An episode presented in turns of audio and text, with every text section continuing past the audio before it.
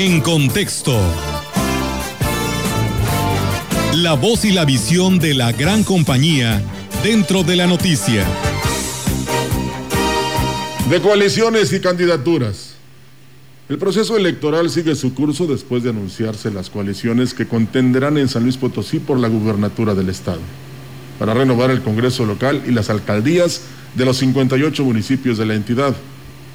PRI, PAN, PRD y MC unen fuerzas para la contienda tal y como lo anunciaron el pasado 10 de noviembre con el nombre de Sí por San Luis Potosí cuando también se dio a conocer a la coalición de Morena, Verde Ecologista, PT y Movimiento Ciudadano, denominada Juntos Haremos Historia en San Luis Potosí, aunque unos días después Morena decidió excluir al Partido Verde de la fórmula.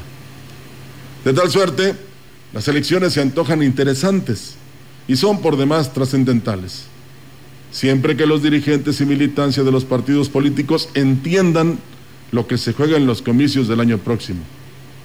Integrar una coalición significa una serie de pérdidas y ganancias para cada instituto político, pues es sabido que cada uno de ellos debe renunciar al control absoluto y tratar de beneficiarse de las fortalezas de sus aliados.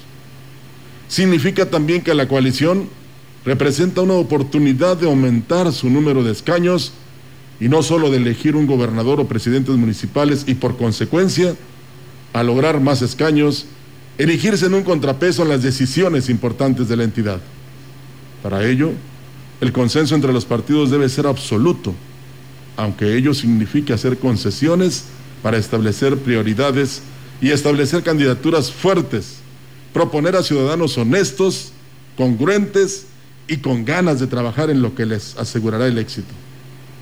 Construir una campaña en la que se explique al votante las metas que se pretenden alcanzar y la manera en la que lo lograrán, siempre que las promesas sean factibles, es decir, no ofrecer lo que no puedan cumplir. Así las cosas, la tarea ciudadana será el discernir cuál de las coaliciones ofrece una opción que garantice un mejor futuro, una democracia funcional, un mejor Estado, un mejor país. Es privilegio del ciudadano elegir a sus gobernantes, pero también, y hoy más que nunca, razonar el sufragio, analizar la oferta de los candidatos y elegir al mejor haciendo a un lado la dádiva y la palmadita en el hombro, de nosotros depende.